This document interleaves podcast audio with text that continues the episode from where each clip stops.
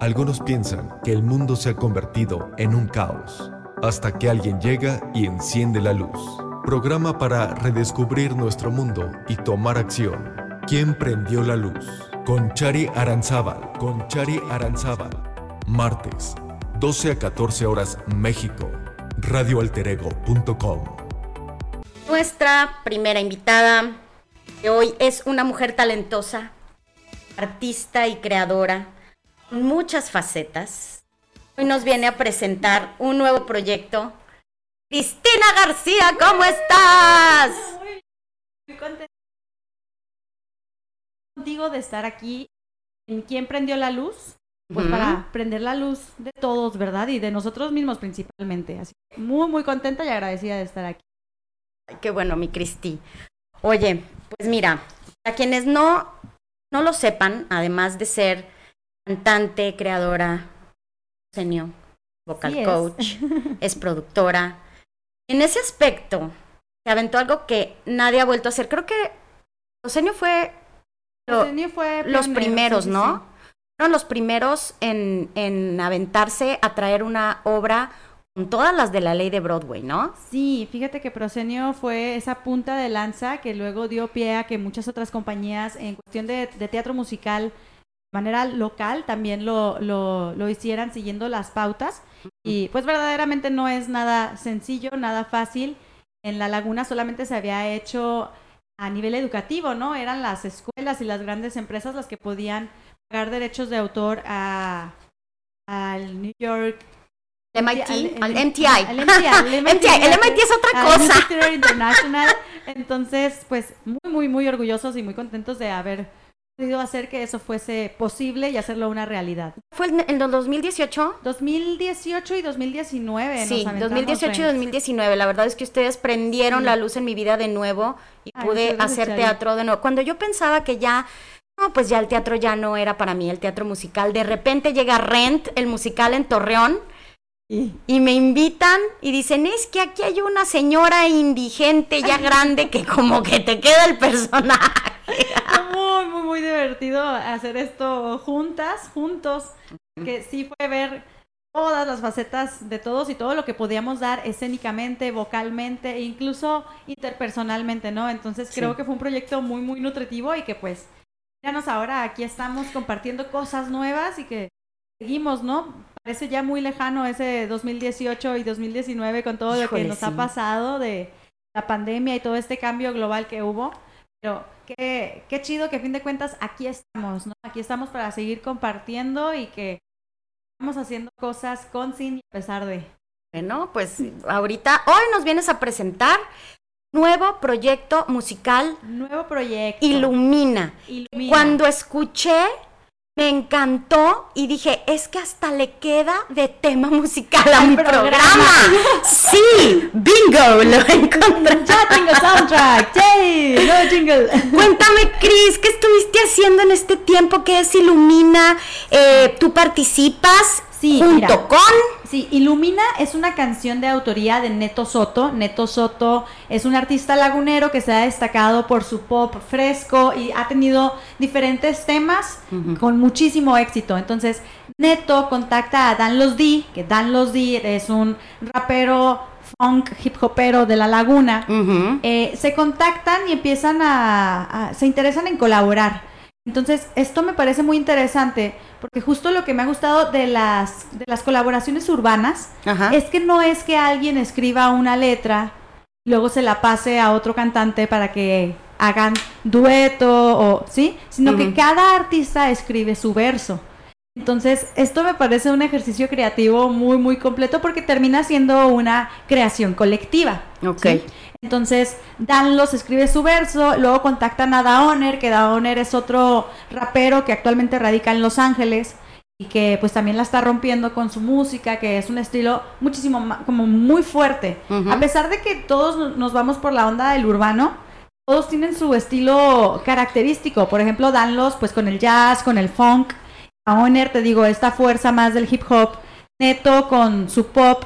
Y Danlos me contacta a mí para hacer el coro. Eh, finalmente yo sigo trabajando con Danlos, yo soy vocal coach de, de Danlos D y he colaborado en sus en su discografía, en su material, eh, en, su, en su material discográfico. Entonces me dice, ¿sabes qué? Es que estamos buscando que sea una canción de unión y nos gustaría que fueran muchas, muchas voces, ¿no? Entonces ahí entro, entro yo en el aspecto creativo y vocal a fragmentarme un poquito para hacer varias distintas armonías y nutrir también Ilumina. Entonces, esto hace que esta canción si te fijas, tiene un poquito de reggaetón, pero también tiene el, hip hop, tiene el pop y tiene estos distintos elementos que si luego también te vas a lo vocal, al menos en mi participación, es muy notorio la influencia de teatro musical. O sea, creo que eso es algo que siempre voy a llevar de sello porque a fin de cuentas es también a lo que me he dedicado los últimos años de mi vida, los últimos casi 16 años de mi vida, entonces claro que tengo muchísima influencia y eso se ve reflejado en Ilumina, eh, que es esta canción habla de todo lo que vivimos en esta pandemia, cómo darle un poquito la vuelta y cómo sentir que podemos iluminarnos a través de lo que sea o de quien sea. No es que te apalanques de alguien o de algo, a veces es en ti, a veces inconscientemente. Hay algo en ti que te mantuvo vivo en este tiempo a pesar las circunstancias tan complicadas. Claro. Entonces, creo que eso es a fin de cuentas, una, una canción con la que puedes involucrarte más allá y ponerte filosófica como yo y decir, wow, sí, claro, pues es que algo me iluminó y algo me mantuvo vivo. O una rolita para estar a gusto, para traerla en el carro, para que también no está peleada una cosa con la otra, no, claro, sí, también sí, puedes nada más bailarla, nada más estar a gusto, nada más con eso por servidos, ¿no? Porque cuenta del creativo es conectar y comunicar. Sí. Sabes que ya cuando llega a la otra persona, después le van a dar interpretaciones variadas, ¿no? Y eso hace que eh, la comunicación sea bastante contenta, aparte de que la oportunidad de trabajar en conjunto con estos artistas, bueno, con Dan Lossi, pero a Neto y a Daoner no los conocía. De hecho, una cosa muy interesante. No se conocía ninguno de los artistas. Ah, ¿de veras? Entonces, ¿cómo llegaron a juntarse? Redes sociales.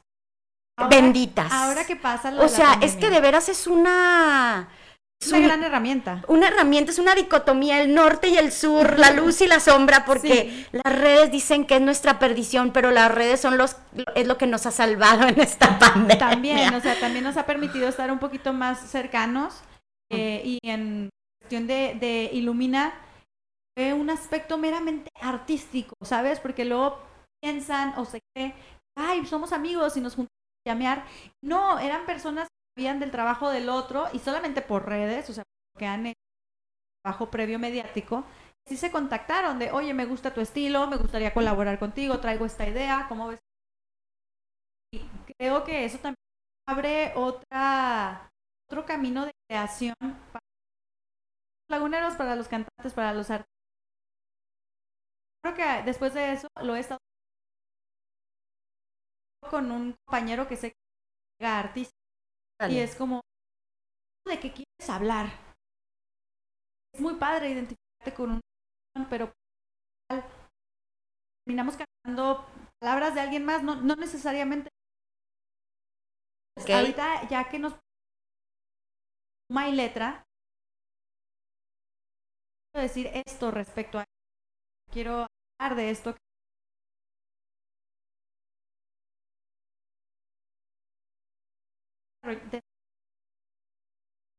eh, a, generar nuevo contenido material luego también nos clavamos mucho en los covers y están padres no está Sí, no, claro, pero, el, proceso creativo no, no, sí, el proceso creativo yo creo que no es, no es lo mismo cuando es algo tuyo, cuando sale de ti. Sí, y, no lo había dimensionado hasta ahora, hasta el... Ah, pues, ¿sabe? forma de... te permite hacer todo. No quiere decir que solamente vaya a hablar de un mismo mensaje. Ajá. En la música tienes parte, posibilidad de que todo sea posible no y ¿sabes? Entonces, transmutar. Eso he encontrado en, en la de, de, de confrontar, también, ¿por qué no?, de evadir. Le echamos como bueno, que a lo mejor es evadir, evadir será lo mismo que canalizar. No, es diferente. A ver. Es que hay música para todo. Claro. Entonces, nada de malo, hay una que te ayuda a evadir. Que en ese momento estás bloqueado. Es lo que y No vas necesitas. a confrontar, no Ajá. vas, porque también confrontar es cansado. Sí. Luego nos vamos con la idea romántica. Eso es lo que. ¿Cómo te sientes? Yo, la verdad, no Ha sido un año de transmutación Sí. y, y- y de mucho trabajo interior. Claro que dicen, es que porque estoy cansado, es que verdaderamente la energía que permeaba en el ambiente era eso, una energía de transmutación. Exactamente, entonces. Proceso. Forzarnos. Fuerzas. ¿sabes? Ok. música me ha permitido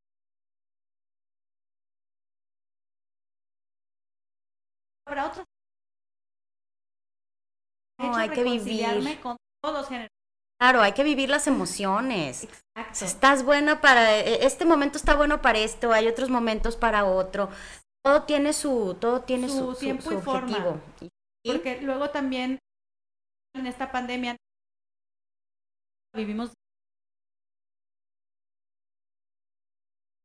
tóxico sí, caray. un punto en el que ah, no no porque estoy haciendo Tienes que ¿Por qué no sonreír, estoy- ¿Por qué ánimo. no estás bonita ¿por qué no Claro. hoy Me rompí la pierna, pero no importa, con toda la actitud. Exacto, entonces no, no.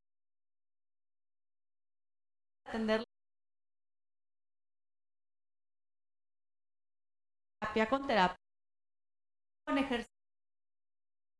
Pero Con lo que te guste, con lo que te lata, con lo que te expanda, en lo que te sientas a gusto para Exacto. expresar. Oye, quiero ya escuchar esta canción. Les va a gustar, a mí me gustó muchísimo. De veras, escuchen la letra porque a mí me llegó. En serio la quiero para tema de mi programa, porque yo creo que sí estábamos en esa energía todos muy conectados.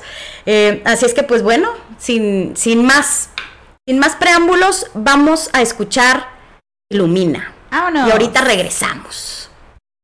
Padrísima, padrísima rola, me encantó, me encantó. La verdad es que ahorita que estábamos fuera del aire, que estábamos este, La platicando eh, en, en la chorcha, en lo que estábamos escuchando la canción, sí te decía, me cuesta trabajo escuchar estos ritmos y este tipo de música. Y me decías, es que esta, eh, eh, este tipo de música tiene estigma. mucho estigma toda la cuestión de urbano, el reggaetón, el rap, del hip hop. Hay muchos temas que se han caracterizado en esos géneros, ¿no? O sea, de sexo o de o liberación, etcétera, ¿no? Sin embargo, un género no necesariamente va a hablar siempre de lo mismo y se puede aprovechar los recursos de esos géneros para otro tipo de mensajes, ¿no? peleada una cosa. Recientemente empecé a bailar danza africana, danza. Sí, está muy padre. Tiene sentido lo que voy a decir, ¿eh? Tiene una No, conexión. no, venga, venga, platícame. Eh, dentro de lo que estoy, dentro de lo que estoy, los, los tambores. Me he dado cuenta que los tambores te mantienen en un estado como de trance, las, percusión- las percusiones te llevan a un estado de trance. Entonces preguntaba, me cuestionaba, ¿por qué el reggaetón te hace bailar sí o sí? Por esta cuestión de percusiones. ¿Me explico? Entonces, eso hace que aunque no te guste el reggaetón, a veces terminamos, terminas bailándolo. Todo el mundo termina bailando reggaetón en, donde sea, ¿no? Tiene que ver con esto, con este aspecto de trance que te llevan las, las percus. Sí, sí, sí. Entonces, eso me ha parecido también muy interesante porque entonces es cómo utilizo ese recurso para que mi mensaje se quede un poquito más en la psique de las personas. Esto hace que sea un recurso un poco más comercial, no es como alternativo o indie, o- pero estos son elementos que también están mucho en la música pop actual. Por Sí. eso todo ya tiene un toquecito de urbano, porque finalmente ese ritmo es el que hace que la traigas todo el día por el aspecto de la percusión que sí te mete en un estado como de trance. ¿Mm? Mira, me está- están llegando saludos. Paco de la Fuente dice que te está escuchando y que te manda muchos saludos. Un abrazote a Paquito. ¿Cuál es el proceso para escribir una canción, Cris? Ya, cada uno tiene un proceso distinto. Eso me ha parecido muy interesante porque he visto que los cuatro funcionamos de una manera diferente. Puedo hablar de mi proceso. Eh, últimamente lo que he hecho es aprovechar cualquier estímulo creativo que tenga. Habrá personas que se sientan y determinan cierto tiempo para escribir. Traté de hacer eso en pandemia y no funcionó. Se cuenta que el bloqueo fue muchísimo más persistente y no, no, no fluía ninguna palabra. Pero a todos nos pasa ¿eh? que durante el día estás pensando cosas. Piensas frases o se te viene una idea. Entonces lo que hago es que viene una idea y la escribo. A veces en el celular, a veces en mi libreta, a pues veces en una nota de voz, porque ahora tenemos esas herramientas. Sí, caray. Entonces, fíjate, paréntesis, perdón que te interrumpa, pero mi papá hace tiempo cuando trabajaba en el Vergel me platicaba que una vez a él este e, en carretera, ay, ¿con quién era? Con un compositor muy muy muy conocido.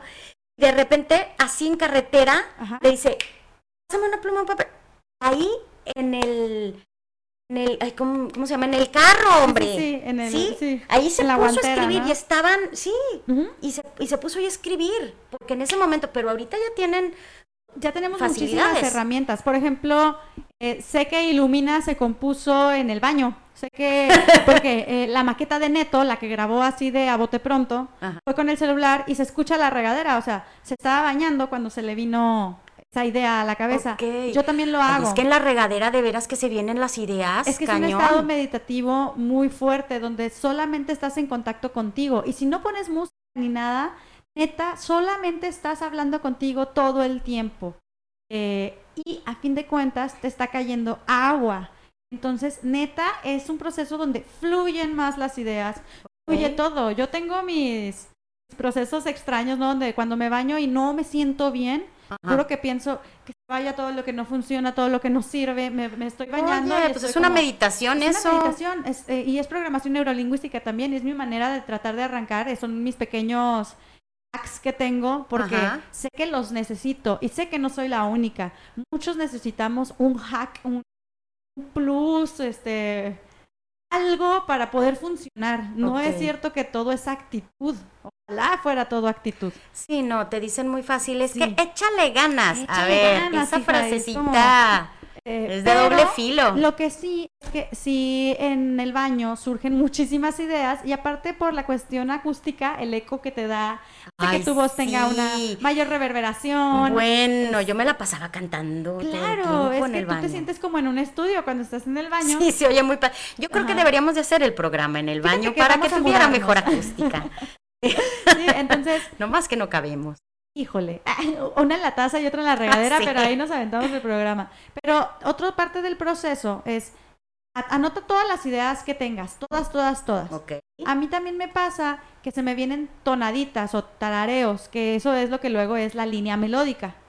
Entonces lo que hago es que grabo, a veces viene primero la línea melódica, sí. na, na, na, na, aunque no tenga la letra. Entonces grabo esa línea melódica. Después, con todas las ideas que van surgiendo en el día, veo cómo vaciar a esa línea melódica en lo personal. Digo, hay músicos sí, que claro, habrá gente que otras cosas. Yo, yo, le hago así. primero casi siempre se me viene la línea y luego la letra. Este, Realmente pues no soy músico, pero tengo nociones de percusión, tengo... Tienes bastantes nociones musicales, tengo bastantes nociones musicales, aunque no toque un instrumento como tal, mi instrumento siempre ha sido mi voz. Exacto. Y tan es mi voz mi instrumento que con mi voz grabo las líneas de las guitarras. A ver, dame un do, Cristian.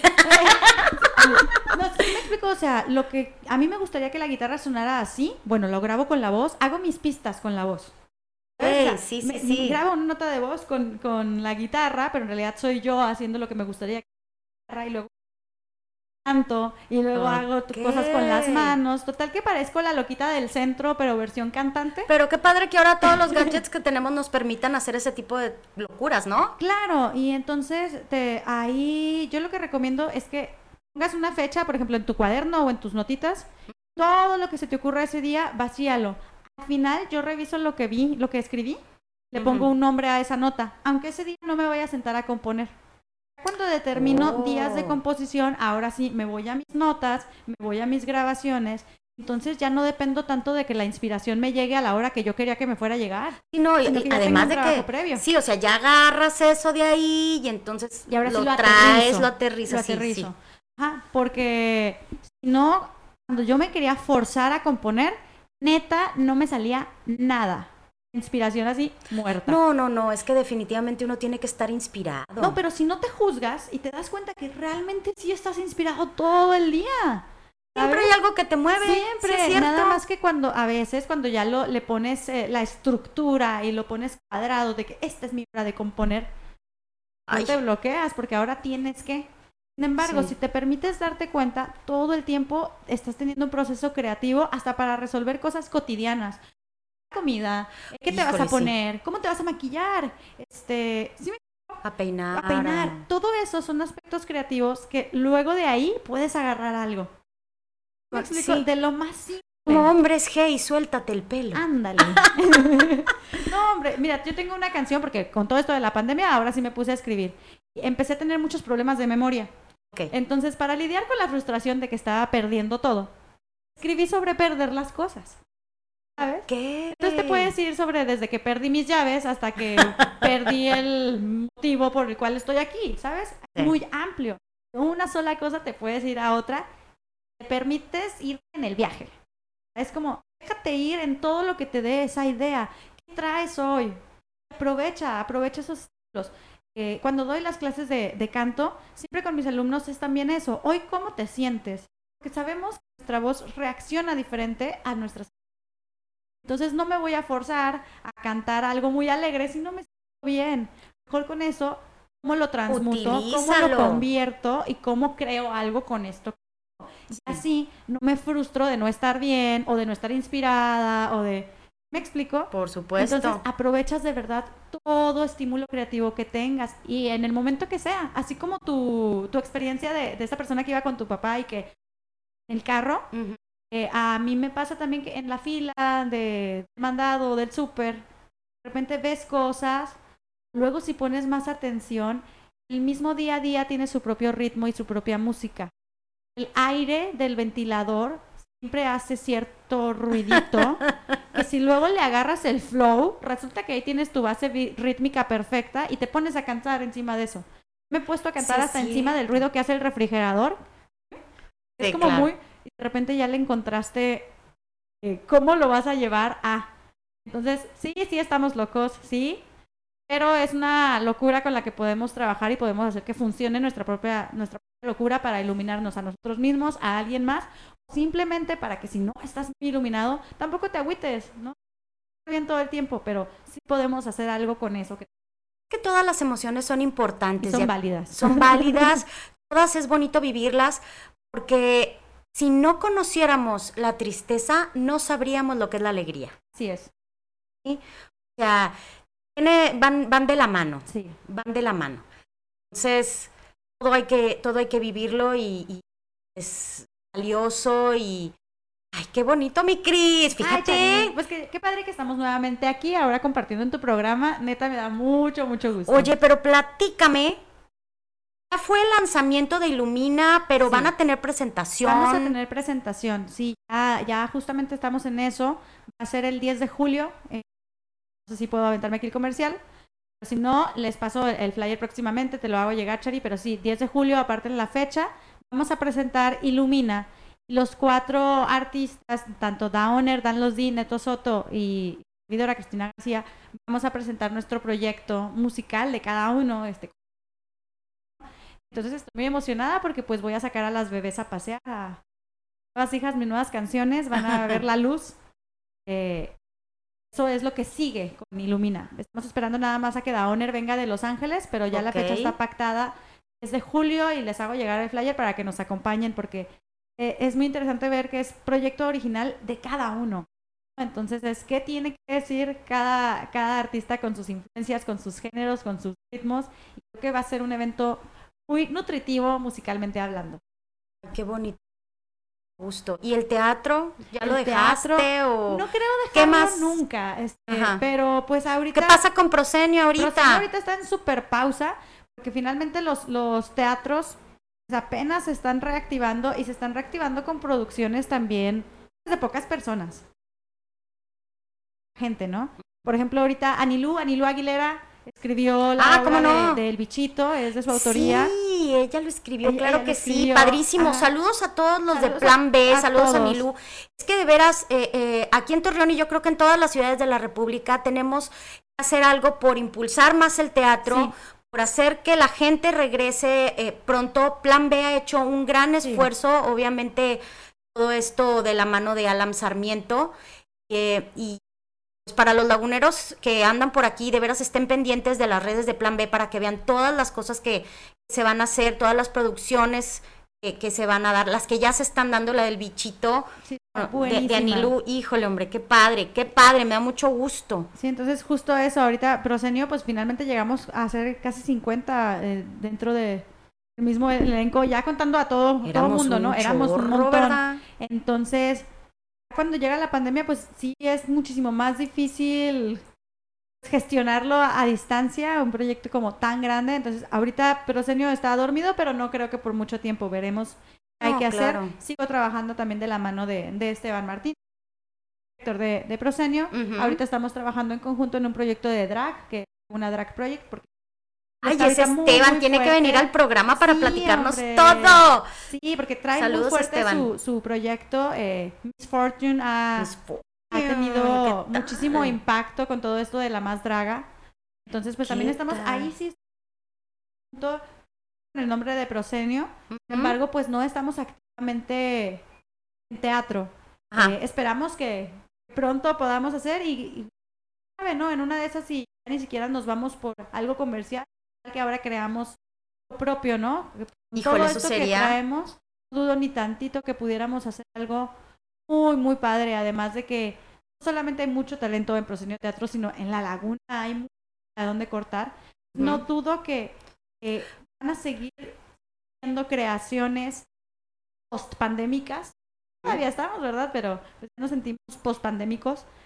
Sí, claro. Eso, eso me emociona, porque Pandemia, pospandemia. post-pandemia, sí, porque te podría decir de que, ay, regresar con Prosenio, la verdad es que ahorita no lo sé.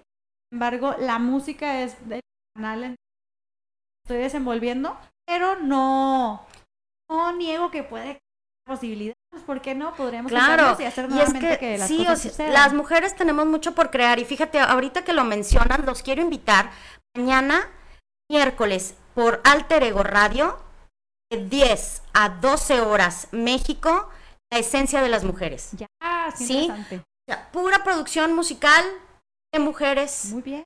y no se lo pierdan. Todos los miércoles de 10 a 12, la esencia de las mujeres, Radio Alter Ego. Vamos a hacer una pausa, amigos, una pausa musical con una de las canciones que más me gustan. Ya saben que esto es Radio Alter Ego con R de Rock, con R de Radio. Así es que ay, te doy las gracias de veras, Cristi, por haber estado aquí. No solo nos hablaste de música, nos hablaste de cosas muy bonitas, Hablamos de todo lo que cosas, traes dentro de lo que escribir música es, significa, cómo tenemos que sentir eh, este, y dejarnos, dejarnos llevar por esas inspiraciones y por las emociones. De veras, que te vaya súper bien, que tengan muchísimo éxito con Ilumina. Muchas gracias. y pues un abrazote. Muchas Abrazo gracias por estar aquí. Gracias a ti por la invitación y por el espacio siempre. Me parece, me parece perfecto. A ver, bueno muchachos, vamos a hacer un cortecito. Los voy a dejar con una musiquita en lo que entra Dani en acción. Ya saben, vamos a hablar de constelaciones familiares. Si tienen preguntas, háganlas ya. Estamos por Instagram en quien prendió la luz. Por ahí nos pueden mandar mensajes. Listos para regresar y platicar sobre constelaciones eh, familiares. Aranzábal, estamos en ¿Quién prendió la luz? Llegó nuestra siguiente invitada, una mujer ha iluminado muchísimas vidas. Una mujer que cuando llega al lugar, ilumina el lugar. Y pues la verdad, este, definitivamente tiene un don. Si tú entras a su Insta, dice Daniela Boa, te acompaño a conectar con tu grandeza, ayudo a las personas a soltar cargas y experimentar la libertad del ser, espiritualidad, práctica, eres máster. X, maestra de curso de milagros, experta en, constelaciones familiares, yo he estado en sus talleres, meditaciones, puedo decir muchas cosas de ella pero es simplemente Dani Novoa. Gracias por estar aquí, Dani. Chari hermosa, me puse con ese Dani Novoa. La verdad es que lo que más interesa es esa conexión que la Hombre, yo más feliz de que estés aquí conmigo. Seguramente muchos este, nos están escuchando y pues, mucha gente también me dijo, es más, hace rato una amiga me dijo, ¿qué es eso? Constelaciones y yo, pero espérame tantito, ¿cómo que no sabes? O sea, ha sido una herramienta que yo conozco desde hace fácil, que pues ya son como 14 años que conozco yo esta herramienta. Este, y pues no puedo creer que todavía hay gente que no, que no, la, que no la conozca. Acércate un poquito más a, tu micro. Más. Eh, ok, a ver, ahora sí, ya se oye bien. Dani, gente. Una prueba, ahí está. O levántalo un poquito más si quieres. Ok, a ver ahí. Perfecto. Se me hace que ahí está ya, ¿no? Sí, ahí está, ahí está. Genial. Muy bien. Dani, defínete por favor, Dani. Defínete por favor. Uf, ¿qué haces? ¿Qué eres? ¿Qué hago? ¿Qué soy? Bueno, de hecho siempre estoy en constante cambio, así que más que definirme, creo que lo que puedes compartirte hoy en qué estoy, ¿no? hoy en qué ando. Bueno, eh, soy facilitadora, como dices, de varias herramientas, como curso de milagros, eh, soy terapeuta, me dedico, mi especialidad es justo eso, ¿no? Que las personas recuerden su grandeza, que conecten con, ese poder, pero no desde el poder que hemos malentendido, sino desde esa esencia que tienes, grande, maravillosa, luminosa, desde toda la posibilidad que eres y ese regalo que cada uno de ustedes son para el mundo. Me fascina, me fascina, eh, soy apasionada de compartirles estas herramientas, eh, me encanta estar llevándole a la gente esto que decías, luz, y no solo luces en el sentido de amor, sino luz que significa claridad en la mente. Luz para que salgas eh, de lo que te enreda, luz para que salga de las limitaciones que has estado creando, eso me fascina, ¿no? Y me valgo de distintas herramientas, mucho de lo que he estado trabajando, Chari, últimamente, se llama AMA, que es un método que tiene que ver con algo muy sencillo, conecta tu alma, libera tu mente y abraza tu grandeza. Esa es la fórmula que siempre trabajo. La conexión con tu ser, verdaderamente, porque creo que eso hace la gran diferencia.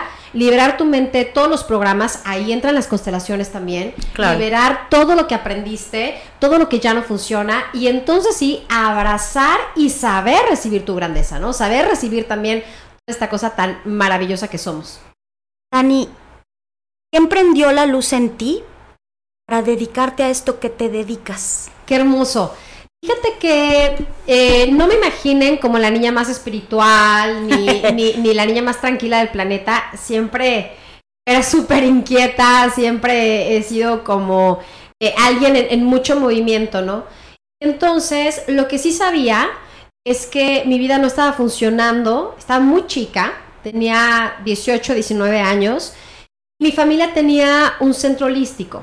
Hablaban ah, del curso de milagros, hablaban de los ángeles, de Reiki. La verdad, yo no iba con nada de eso, ¿eh? Nada de eso. ¿De plano? No, es que a mí me chocaba el curso de milagros. Les digo, si algo ¿Por qué si está bonita, no, tan maravillosa? Si tú me lo enseñaste, ¿qué pasa? A ver, ok, está bien, te escucho. Me callo y te escucho. Muy bien. No, no, eso es impactante porque si algo me genera resistencia, era el curso de milagros en la vida. Te voy a explicar por qué.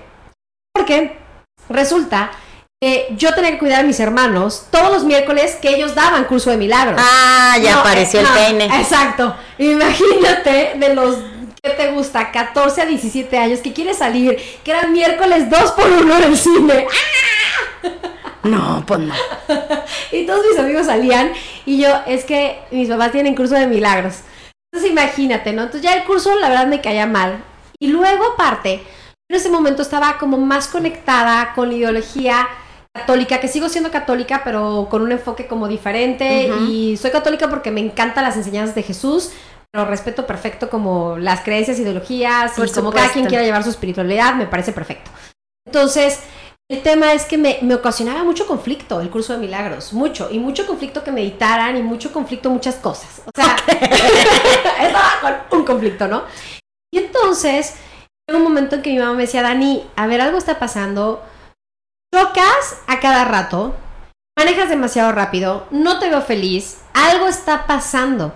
Y yo, bueno, la verdad sí me daba cuenta, pero no sabía qué hacer, hasta que un día tuve una situación fuerte en el que gracias a Dios no me pasó nada, pero sí tuve un incidente con un carro en el que di vueltas y Oh, Dios. muy vuel- o sea, muchas vueltas en para los que conozcan Querétaro, la avenida 5 de febrero, entre 5 de febrero y Zaragoza, entonces son avenidas muy transitadas, es un periférico, por así decirlo.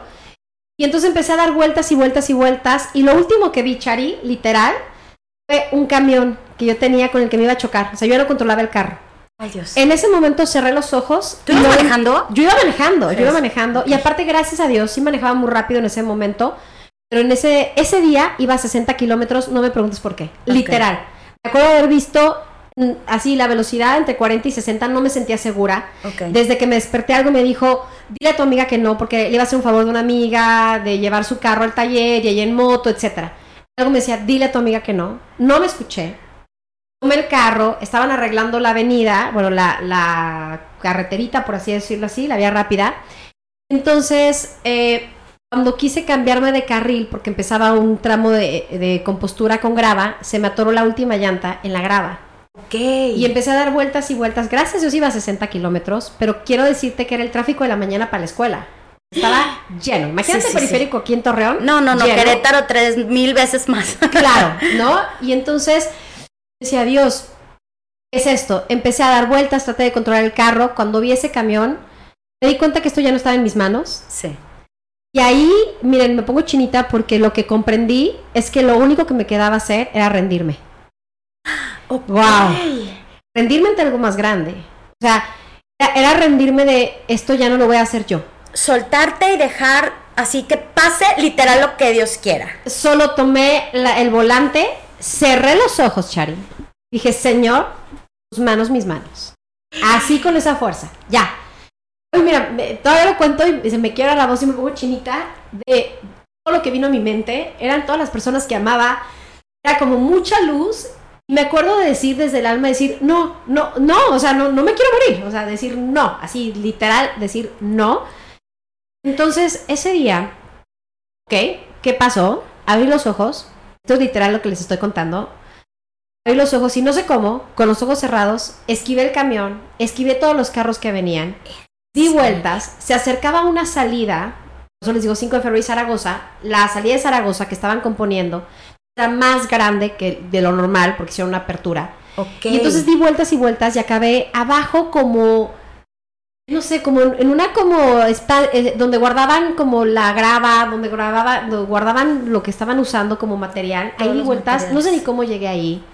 El coche no rozó con ningún carro, no ni siquiera impacté, o sea, no pagué, no, no le pegué a nada. Mi amiga que venía atrás de la moto, después, como yo acabé abajo de la avenida, asomaba, ya se estacionó en la moto, se orilló y, y lloraba y me decía, dime que estás bien, dime que estás bien. Me dice, no lo puedo creer, decirte que había patrullas. O sea, si yo cuando abrí los ojos, había gente viendo de, ¿qué es esto? O sea, ¿qué pasó aquí? Y no pasó nada. O sea, no pasó nada entre comillas, porque no tuvo un impacto, pero ese día llegué a mi casa y tomé la decisión desde el fondo de mi ser de, esto tiene que cambiar. Justo ese día, para que vean cómo funcionan Los Ángeles, yo sé que es tema de constelaciones, pero cómo funcionan Los Ángeles. Está bien, curso cambiemos de tema. Hablamos de todo. Este, y me dice mi mamá, oye Daniela, ya, es suficiente. Dice, hoy inicio un curso de milagros. Por favor, tómalo. Y por mi vida, que lo que siempre había dicho que no, en ese momento lo único que quería era sí, ahí voy a estar. Y ahí cambió mi vida, para siempre. Órale. O sea que. Te viene de tus papás, de tu mamá. de- Sí, bueno, mi mamá, mis papás se divorciaron cuando yo era muy chiquita y mi mamá se volvió a casar cuando yo tenía siete años. Entonces Luis llega a la casa, trae todos estos rollos como de metafísica y del ser y la conexión y curso de milagros. Entonces también yo creo que había más resistencia por eso. Mi papá es psicoanalista. Sí, O porque sea, me acuerdo que tu papá es psicólogo, eso sí lo sí, sé, sí, o sea, mi papá es psicoanalista, Freud Lacan, estructurado, doctorado en la Sorbona de París, o sea, así, de ese estilo, ¿no? Entonces de pronto esto era como la antítesis, pero pues fue algo que resonó para siempre conmigo y es un camino que he elegido, ¿no? Es un camino que he elegido un poco de esta mezcla. De, de- me viene de todo, ¿no? También de mi papá psicoanalista con esta mente tan analítica, de mi mamá tan amorosa, de. Luis con sus herramientas. Creo que es una mezcla de todo. Quizás salió Dani. Y salió Dani y curiosamente, aunque este es el inicio, de ahí yo ya decidí, eh, como que me costó tomarme en serio, porque yo decía, no, la que sabe es mi hermana, no, la que sabe es mi mamá. También tener figuras tan grandes a tu alrededor luego no ayuda, Chari. O sea, yo siempre me veía como, no, lo que yo hago es hobby, no, no, no, es chiquito. Hasta que gracias a Dios alguien me dijo, hey, yo creo en ti. Me decían, sí que padre que los demás sean fregones, pero yo quiero contigo, yo quiero una terapia contigo, yo quiero que el Reiki me lo des tú, yo quiero que el curso de ángeles me lo des tú, yo quiero que el curso de milagres tú me lo des. ahí como una lucha entre creerlo y no, como, como... Y yo quiero constelar contigo, Dani. Exacto, ¿no? O sea, ah, y, de hecho, o sea, me han dicho cosas hermosas, como sí, qué padre, ah, eh, qué padre estos grandes maestros, pero me, me encanta cómo lo haces tú. Entonces, eh, fue como empezar a creer, creo que el reto principal fue creer que sí podía ser ese espacio para la gente y sí podía también ser esa invitación. Y así empezó. Ya de ahí empecé a estudiar pues con grandes maestros a los que admiro, empecé a formarme y lo elegí. Simplemente elegí ya ser lo que ahora estoy siendo. ¿Crees que, que, haya un don especial, que haya algo fuera de una formación per se que te dé esa sensibilidad? Quiero ser cuidadosa con la respuesta porque decir que no sería no ser agradecida. Ok. Y sería también como, eh, como no aceptar algo hermoso con lo que sé que cuento, pero al mismo tiempo decir que sí. Eh, lo, lo, que quiero decir es sí, pero lo único que hice fue contactar con quien yo realmente era y con esos regalos que estaban para mí en forma de talentos y que estaban en mí por elección y por mi espíritu, pero cuando digo no es que sea especial porque todos lo tenemos, solo que yo elegí conectar con ese regalo. Yo elegí ser consciente de ese regalo. Entonces, si es un regalo, si hay una habilidad, si es usar la percepción, si es estar en conexión con muchas cosas, pero no es algo que no puedan hacer ustedes si no lo eligen. Ok. ¿Ok? Ay, híjole, está duro, mira. Sí, por eso quiero ser como la respuesta cuidadosa. Decir que no sería como no agradecerlo, pero decir que sí, no quiero generar separación y pensar que es especial. Pero si eres especial, Dani. Ay, querida hermosa, pues es como tu voz maravillosa. No, pues, ese es tu talento. Y, si yo quisiera cantar como tú, estaría desaprovechando el talento que yo tengo. Pero cuando tú pones al servicio, como lo estás haciendo ahorita en este programa, tu talento, haces lo mismo que yo hago de forma diferente. Ok. Y eso es conectar con tu grandeza. Ya estoy teniendo terapia aquí, me parece perfecto. bueno, vamos a entrar en materia porque te digo que hubo este, comentarios así de gente cercana a mí, que unas me decían, claro, soy fan, pregúntale esto, pregúntale lo otro, y otra amiga que te, que te comentaba hace rato que me decía, ¿constelaciones? ¿Qué? es eso? ¿Están de moda? Nunca había oído hablar de eso. O otra amiga que así que me, que me, que me dice por aquí, me dice Estela, dice, pues yo jamás he constelado, no me atrae, dice, creo que definitivamente todos cargamos con el equipaje de nuestros ancestros y que debemos cambiar o corregir revertir o como le quieras llamar, este, pero esa onda de las constelaciones no me atraen. Y por otro lado me dice, me dice mi amiga, me dice mi amiga Sonia, es que desde que las hice soy fan, me encantan, este, te quiere preguntar varias cosas, claro. pero yo creo, y otra amiga, no sé qué son, ¿Qué son las constelaciones familiares? ¿De dónde? ¿Cómo? ¿Cuándo? Perfecto. Bueno, las constelaciones familiares como tal es solo una herramienta terapéutica que trae como de una manera más accesible Bert Hellinger, que es como el creador de las constelaciones, pero eso no quiere decir que no exista varias terapias sistémicas que vean al individuo como forma de un sistema, como forma de algo más grande y que lo reconozcan como parte de. El aporte de Bert Hellinger es que él se va, era un sacerdote jesuita, se va de misiones a África y se empieza a dar cuenta de cómo funcionan los grupos, los clanes, las tribus y que puede ser que hubiera mucho amor, pero que se necesitaba orden para que los grupos funcionaran, para que cada quien estuviera en su lugar, para que hubiera armonía. Entonces, él le da un poco de estructura a lo que desde hace años ya se venía estudiando, como la epigenética, como el efecto de estos patrones inconscientes que tenemos, que vienen de nuestro sistema. De hecho, Freud también habla de eso, ¿no? O sea, no es que Bert Hellinger descubriera la terapia sistémica o el efecto de los patrones de nuestros ancestros, pero la manera en la que él lo puso tan accesible, esta herramienta tan visible, tan fácil, tan práctica, fue lo que viene a revolucionar Tal cual. incluso la manera de dar terapias, la manera de trabajar al individuo como sistema. Claro, el que más nos, nos afecta es la familia con un gran peso, pero tenemos información de todos los sistemas a los que pertenecemos, los grupos. Entonces, eso es ver al individuo como parte de un sistema, no pensar que eres aislado, sino que de donde vienes tiene un efecto en ti. A mí me llama mucho la atención cómo se vincula con el cuerpo. Se vincula con el cuerpo muy grueso y cuando has constelado, empiezas a tener sensaciones físicas. A mí eso se me hace fuera de este mundo. Por favor, explícame. Claro que sí. Bueno, tú estás hablando de las constelaciones que son con representación en grupo. Ok. Hay constelaciones que son individuales. O sea, la constelación es una herramienta terapéutica. Déjenme Sí, eh, perdón. platicarles. Ya me fui. No, no, adelante. es como una herramienta terapéutica en la que lo que traemos a la luz es lo que está en el inconsciente, tus visiones internas o la información que desconocemos en el inconsciente, pero que está en el alma que está en algún registro. Entonces, por ejemplo, a través de la herramienta que vayas a ocupar, hay maneras de hacer constelaciones individuales, distintas técnicas, incluso ya hay para hacer constelaciones online, eh, hay también constelaciones en grupo. Entonces, lo que se hace es que los individuos, por ejemplo, vamos a pensar que alguien quiere hacer su constelación acerca de por qué pierde todo el dinero.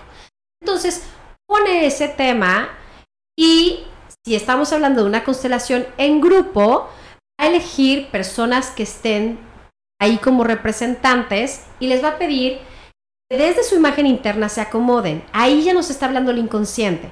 Porque cuando tú haces una constelación, no importa si es individual o si es en grupo, donde pones a las personas hacia donde miran, lo que sea, nosotros como consteladores nos da información. A ver, yo quiero hacer una, una pausa, por ejemplo, para quienes nunca jamás hayan hecho una constelación, hagan de cuenta que están en un grupo con personas, entran a un salón, hay sillas, lo que quieras, y hay un grupo de varias personas, y entonces la persona que va a constelar se pone en al centro puede ser del salón o donde la persona o donde tú digas y entonces le empieza a pedir a las personas que están ahí participen en esa como tipo representación, ¿no? Ajá. ¿Qué sucede? Cuando nosotros, normalmente cuando vas a constelar, las personas están acomodadas en círculo. Ajá. El constelador y el que va a hacer su constelación están sentados de tal manera, no necesariamente es, es como en, en un espacio donde puedan como ver a todos. ¿Qué es lo que se forma dentro de ese círculo que vemos? Es el campo morfológico. Es un campo que se convierte en un espacio como sagrado, porque ahí son las constelaciones. Ahorita les voy a platicar qué ocurre. Está la persona hablando de lo que quiere constelar y entonces tú le pides, ok, ¿Cómo lo representarías? O sea, ¿cuál es tu visión interna de esto? No dices necesariamente esas palabras, pero es como, ok, te voy a pedir que elijas unos representantes y que pongas, en este ejemplo que les di hace un momento, elijas a alguien para el dinero, elijas a alguien para ti y vamos a ver qué sucede entre el dinero y tú.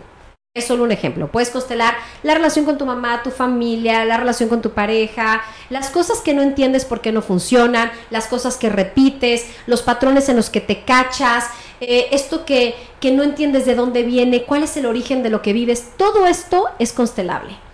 Entonces, cuando la persona elige a sus representantes, como bien dices, están en un círculo y, por ejemplo, a ver, Chari, te pido que representes al dinero, Susanita, te pido que me representes a mí. Entonces tú le dices, ¿cómo sientes que irían? Ahí cuando la persona los acomoda, ya sea en grupo o en, cu- o en sesión individual, con las distintas herramientas que hay, cada movimiento, hacia dónde mira la persona, lo que siente es un reporte para nosotros como constelador. Entonces, cuando las personas entran a ese campo morfológico, hablando de las constelaciones en grupo, lo que hacen es conectarse con la conciencia grupal, con, con la gran alma, por así decirlo, Ajá. de la conciencia de ese sistema, accedemos a la conciencia del sistema y le preguntamos al sistema, ¿qué pasa con esto? Muéstranos. Y entonces es cuando empiezas a tener las representaciones que aquí hay personas que están a favor o en contra de esto porque dicen, ay, si entonces estoy sintiendo algo y se me queda. La verdad es que no. Es con un espacio muy cuidado. Bueno, obviamente, pues depende también de tu Sí, constelador. claro, ¿verdad? sí. Pero es un espacio muy cuidado donde si no tiene que ver contigo, no te vas a empatar con nada. Al contrario, puede ser que también mires, que te haga clic y al final, mientras tú devuelvas todo eso, no pasa nada, solo estás sintiendo un reporte, solo estás siendo un canal como para reportar algo que ya está la información del sistema, pero que no he encontrado la forma eh, de, de llegar al consciente. Ok, entonces es traer las cosas al consciente. Exacto, para que puedan ser vistas y Y, re- reconocidas. y entonces resueltas de alguna manera, pero no siempre se resuelven. Eh, quiere decir, no necesariamente, pero sí, al menos cuando tú le das una mirada a algo, porque a mí me ha tocado constelaciones de muchos movimientos, es decir, como grandes pasos, me ha tocado movimientos en las que, constelaciones donde solo hay un pequeño movimiento o no hay ninguno, pero simplemente se vio el origen o se dio una mirada a algo que estaba ignorado, que Ujú. estaba sin ser visto. Y chicos, cuando algo está en nuestro sistema sin ser visto y sin haberle dado un lugar, es muy probable que se siga repitiendo. Híjole, sí. Uf, qué fuerte, ¿verdad? Sí, sí es muy fuerte. Sí, sí es muy fuerte. ¿Cómo te preparaste para, para ser consteladora? Bueno, dentro de las técnicas que empecé a estudiar, llegó una persona, nos ha- habló de las constelaciones y nosotros no sabíamos ni qué. Lo que me impactó fue que llegaban las personas con un tema, por ejemplo, la pérdida del dinero, y terminaban trabajando, no sé, la pérdida de su madre o terminaban trabajando temas que aparentemente no, tenían nada que ver, pero que desde el alma Me ha estaban pasado. conectados. Exacto, o sea Sí, que, que- juras que va a ir por un lado Ajá. y totalmente es distinto el origen de lo que está ocurriendo, ¿no? Eso también es muy valioso las constelaciones. Entonces, lo empecé a ver, me impactó los resultados, los efectos en mí y dije, yo quiero. Y así fue como empecé a, a decidir, yo quiero estudiar esto, empecé como a envolverme primero a tomar talleres, eh, los órdenes del amor, como toda esa filosofía que envolvía las constelaciones eh, entender un poco qué eran y ya cuando lo elegí dije, ok, vamos a empezar a elegir maestros y empecé pues, a tomar distintas formaciones. Muy bien. Aquí me están eh, preguntando ya. Dice Pati, pero entonces, ¿es como dramatizar o teatralizar lo que pasa? Creo que ese es un problema. Sí, la verdad voy a ser súper honesta. Hay que sí también tener cuidado con, con, con quién está dirigiendo la constelación, porque hay consteladores que se enfocan mucho en eso, en la representación y así como súper intenso y dramático. La gente se queda como muy conectada con el problema, pero no con la solución. Entonces, a mí me gusta como, por ahí, manténlo simple. Entonces, es como, sí, vamos a hacer la mirada de lo que está ocurriendo. No es teatralizar, es como una representación, exacto. Entre menos drama, mejor. O sea, no, no quiero decir que no haya constelaciones muy fuertes, pero lo Sí, que voy es como sin tanto teatro, al contrario, para que la persona se vaya con más claridad acerca de la solución que del problema. Ok. Entonces, háblanos de los. Ahorita también hablaste ya de los órdenes del amor, que eso me parece en el curso que tomé contigo. Yo creo que esa es la clave. La frase de está el orden antes que el amor. Wow, qué fuerte. Este, y el, el- los sistemas, las lealtades sistémicas, sin. Arráncate con lo que quieras, mira. Excelente, Michari. Entonces, bueno, esas son un poco las constelaciones, pero detrás de estos movimientos que ustedes ven, de lo que ustedes pueden llegar a vivir, un constelador ya se formó con toda esta filosofía. Y ojo, ustedes pueden acceder, ¿eh? Los órdenes del amor es un libro que yo creo que todos deberíamos de leer. Ay, a ver, ¿cuál es ese? Los órdenes del amor, así se llama. De Los órdenes del amor de ver. Ah, claro, ya de. Hellinger. También hay un libro muy bonito y muy accesible, muy fácil, de Maggie Block, es otra de mis maestras de constelaciones, este, que nos habla de cómo sanar a mi familia o sanando a la familia. Y tiene que ver con toda la filosofía de constelaciones. Vienen de ejercicios súper prácticos. Además, Maggie, tengo la fortuna no solo de tomar talleres con ella, sino de tener un, un contacto personal también con Maggie ya. Y me decía, es que fue creado este libro, de hecho ya hay audiolibro y lo hizo como en un tono especial para empezar a sanar. La persona ya sea que lo escuche o que lo sane o que lo haga, está programado para que tú cuando leas y hagas los ejercicios empieces a sanar y a sanar y a sanar. Como les digo, las constelaciones son solo una herramienta de todo lo que hay detrás de esta información sistémica. Entonces, puede ser que te llame ya sea el libro de Maggie, sanando tu familia o sanando, a la familia. Ajá, a la familia. A mí, otro maestro que me fascina y creo que ya personas que me conocen ya lo super saben es Joan Garriga. Ay, sí, Este, claro. Que bueno, ¿qué les puedo decir? También tengo la fortuna de haber estudiado ya con él, con Bert Hellinger, y bueno, son, son grandes maestros, ¿no? Son, son personas que admiras, que dices, wow. Entonces, bueno, ahí está. Eh, creo que pueden encontrar material muy padre. Inga Larrob también tiene unos libros muy interesantes de constelaciones, si están buscando informarse de esto, ¿no? Entonces yo te platico un poquito cuál es esa filosofía que está detrás de los movimientos. Creo que la constelación eh, puede ser a distintos niveles. A veces es como esta información que requiere saber que viene desde el alma. Hay movimientos también desde el espíritu. ¿Qué es lo que ocurre? Nosotros pertenecemos, Chari, a distintas conciencias.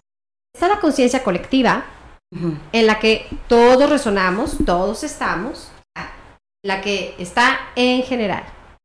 Está la conciencia también que tiene que ver con, por ejemplo, la, la, gran alma, pero la gran alma de los grupos a los que tú perteneces. Hagan de cuenta como la Matrix. Son conciencias a las que tú te conectas, en las cuales hay creencias, pensamientos, incluso hay obviamente emociones, formas de vida, reacciones, elecciones, decisiones. Eso está compuesto la Matrix, ¿ok? Entonces, hay conciencias a las que tú perteneces que tienen más fuerza que otros. Por ejemplo, habrá personas para las que la conciencia de su religión tenga un gran peso. Y hay, hay personas a las que la neta, la conciencia de su religión no tiene el mismo significado ni el mismo peso. Tú perteneces a un grupo simplemente por ser mujer. Claro. Y aparte, ser mujer de cierta edad que vive en Torreón, tun, tun, tun, tun, son conciencias. Sí. Tú, por ejemplo, vamos a hablar, yo tengo 40 años, soy mujer, vivo en Torreón y es totalmente distinto el grupo de conciencia a la que estoy conectada que una mujer de 40 años de Israel. Claro.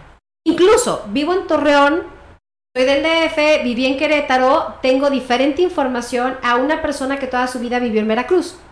¿Ok? Sí, sí, sí. Entonces, es como ir entendiendo, a ver, estos son programas y conciencias a los que pertenecemos, pero los estudios nos indican que el grupo que tiene normalmente más fuerza, hasta un 80%, es el grupo de la familia. Y ojo chicos, porque 95% de lo que creemos, decidimos y accionamos en nuestra vida está en el inconsciente. O sea que solo el 5% de sus de decisiones las tomas conscientes. Ay, no. De ahí mi inconsciencia. Exactamente. No, pues sí. No, no, claro, yo formo parte del grupo de una mujer de 46 años que vive en Torreón, o sea que yo sí sé lo que es un terregal. Ah, bueno. Corran por, para cerrar la ventana. Es Exacto. Otra mujer, la- las mujeres del. DF no saben lo que es decir terregal. Córrele a cerrar las ventanas. Totalmente. Muy bien. Dicho lo anterior, continuemos. Perfecto. Entonces, tú tienes ciertas conciencias a las que perteneces y como te decía hace un momento, no eres tan consciente de la información que está ahí adentro. Lo haces en automático. En automático eliges, en automático vives, en automático... Ah, esto, chicas, les voy a romper como todo el romanticismo. No manches. Pero tú piensas que tu príncipe azul lo elegiste con todo tu amor. Sorpresa, casi lo eligió el sistema.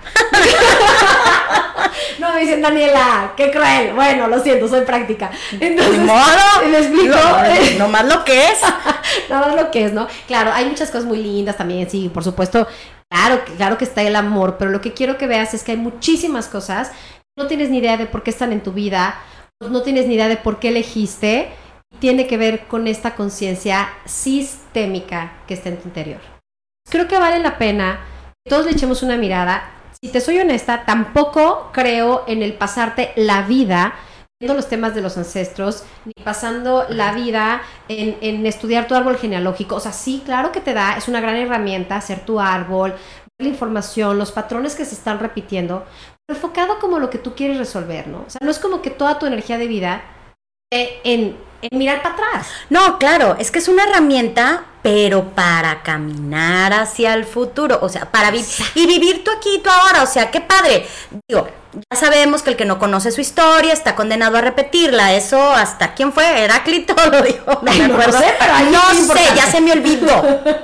Pero eh, eh, este claro que son herramientas para que tú empieces a caminar y, y a resolver lo que tengas que resolver en la actualidad, pero pues sí te sirve lo anterior. Totalmente. ¿Sabes qué pasa, Chari? Que a veces nos juzgamos y cuando nos juzgamos estamos siendo crueles con nosotros y cuando nos juzgamos solo generamos energía pesada, energía eh, como de devastación, estamos generando bloqueos en nuestra vida en lugar de soluciones.